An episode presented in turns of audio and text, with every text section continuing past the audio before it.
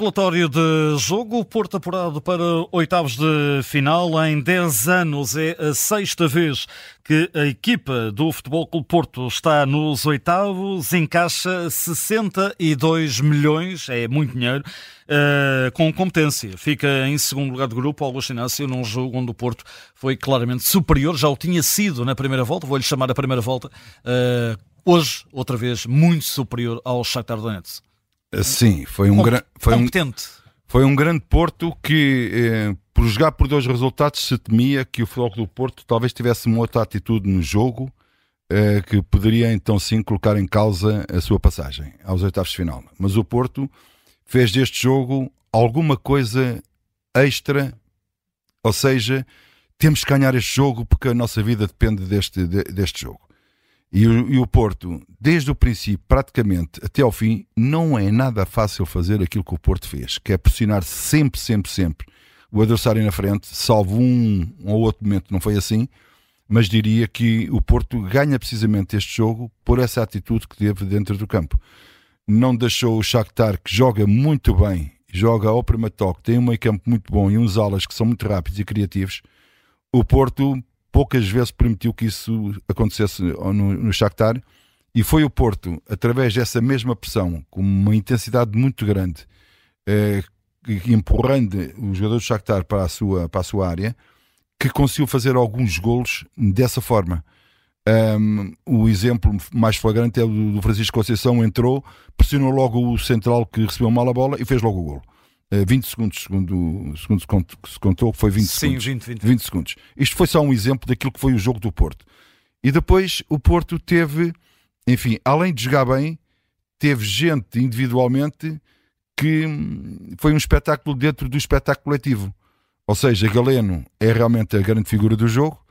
Um, Taremi marca um daqueles golaços com o pé esquerdo de primeira, numa assistência do Galeno também.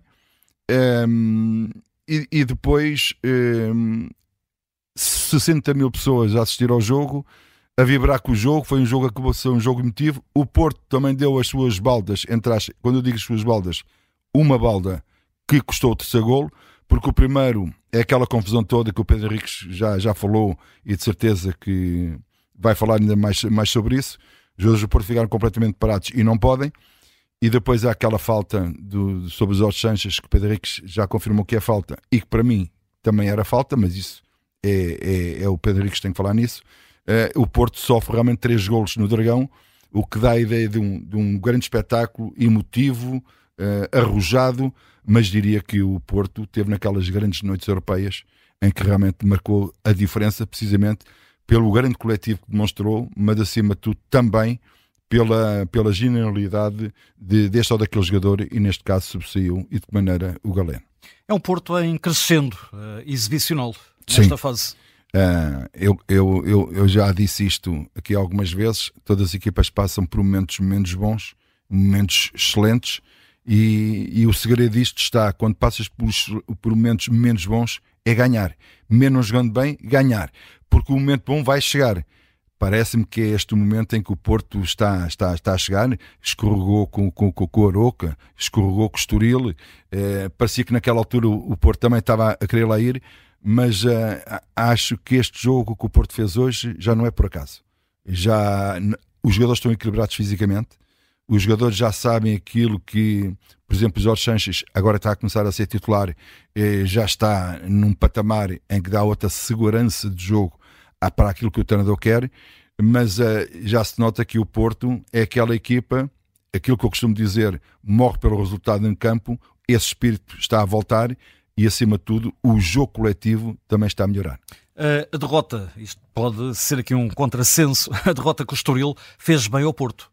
Nunca há derrotas que fazem bem, eh, mas já que elas vêm, já que elas a forma vêm. como a equipa reage. É, é isso que eu estou a dizer nunca é bom, nunca ninguém quer claro, sofrer na pele essa derrota. Obviamente. Mas quando ela vem, é tirar o melhor proveito do lado positivo que a derrota traz.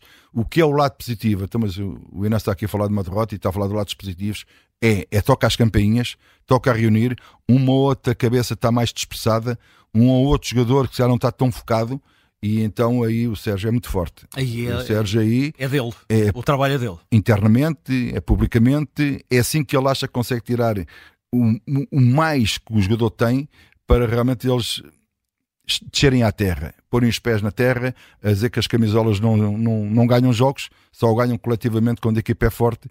E nesse aspecto, o, o Sérgio tem dado uma mão muito grande para que o Porto não, não deixa, acima de tudo, que suba, porque o Porto, como o Sérgio diz, está sempre pronto para lutar para ser campeão. Depende sempre também dos adversários o que fazem, mas claramente que o Porto faz tudo para ser campeão, umas vezes consegue, outras vezes não consegue, mas aquele espírito está lá e parece-me que está a crescer. É um Porto uh, que, que, ganha puramente para os oitavos de final na, na véspera de um jogo importante para o campeonato. Esta é uma vitória muito importante nesta fase da temporada. Estás a falar do jogo do Sporting. Uh, jogo do Sporting. jogo do Sporting. Se bem que aí não, não me parece, e eu concordo contigo, não, nada vai ficar decidido a nível de campeonato. Sim, é um jogo importante, eh, como são os outros jogos que vai acontecer neste fim de semana, um Braga-Benfica principalmente. Uh, e também olhar um bocadinho também para o Vitória de Guimarães, está no quinto lugar que vai, que vai ao Bessa, com os problemas que tem, que tem tido. Mas falando neste jogo e na pergunta que me colocaste, eu diria tudo aponta para que seja realmente um grande espetáculo. O Sporting está muito bem, é a equipa que tem sido mais consistente desde o início do campeonato até agora, com uma, uma forma de jogar, uma forma de abordar o jogo e, uma, e uma, uma, forma de atacar a baliza do adversário também, com uma defesa sempre muito bem estruturada. Parece-me que o Sporting está, está num momento bom, perdeu em Guimarães, ok, isso acontece, mas está num momento bom.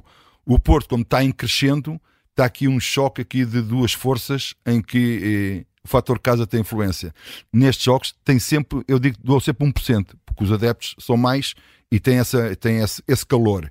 Mas diria que a nível de forças das duas equipas começam a equilibrar, embora o Sport, na minha opinião, ainda esteja num patamar superior, mas esta exibição que o Porto fez hoje dá ânimo e dá uma alma diferente, provavelmente, se o Porto não tivesse feito este jogo para o jogo de segunda-feira. Uh, relatório do jogo, o mais positivo desta partida, para ti? Pois, é, é, sabes que dentro de um coletivo há sempre individualidades que sobressaem. E dentro do coletivo forte e bom, como foi o Porto hoje, claramente o melhor em campo uh, foi o Galeno, porque apareceu neste jogo, ainda bem para o Futebol do Porto, marcou dois golos e, como o Luís Pinto Coelho disse, três assistências. Acho claramente que marcou aqui a diferença, mas se me disseres assim, mas não havia mais outros, claramente que eu tinha que apontar um a um e tinha que apontar os 11 praticamente, porque todos eles jogaram muito bem. E pela negativa? Eu quase não tinha nada, estava aqui a puxar para a cabeça e dizia: eu tenho que arranjar uma coisa negativa para dizer aqui ao Nuno, não é? Porque tem que haver uma coisa negativa. A parte defensiva do Porto? Não. É, a negativa é, sabes, o, o, jogador que está no banco e que entra, ou que não tem tantas oportunidades de ser titular, e quando tem um minuto, ou dois minutos, ou três minutos, seja o tempo que for, e que entre, ele tem que dar logo a sensação ao treinador que estou vivo, estou aqui, olha para mim, conta comigo, eu vou dar o sangue pelo, pela equipa, eu vou dar o sangue também pelo resultado e pelo clube. E, olha, e quando tu dás a impressão pela negativa quando entras, como foi o caso do Cruites, e perde pontos e perde aquela credibilidade que o treinador, às vezes naquela, na próxima substituição, o Sérgio não é muito disso, não é muito castigar assim tanto. Só se tiver dois, três, quatro erros seguidos. Mas no primeiro erro não faz normalmente isso. Mas, na dúvida entre um e outro que é para entrar, o Sérgio vai se lembrar, para aí, ele naquele jogo entrou a dormir, agora vai nanar, que agora ficas aí no banco e ficas aí com os cobertores, que agora está frio e pelo menos os bolhinhos vão estar quentinhos. Isso que vai dar a oportunidade a outro. Por isso acho que a parte negativa foi o não aproveitamento do Cruites da oportunidade, não interessa o tempo que chegou, que o treinador lhe deu.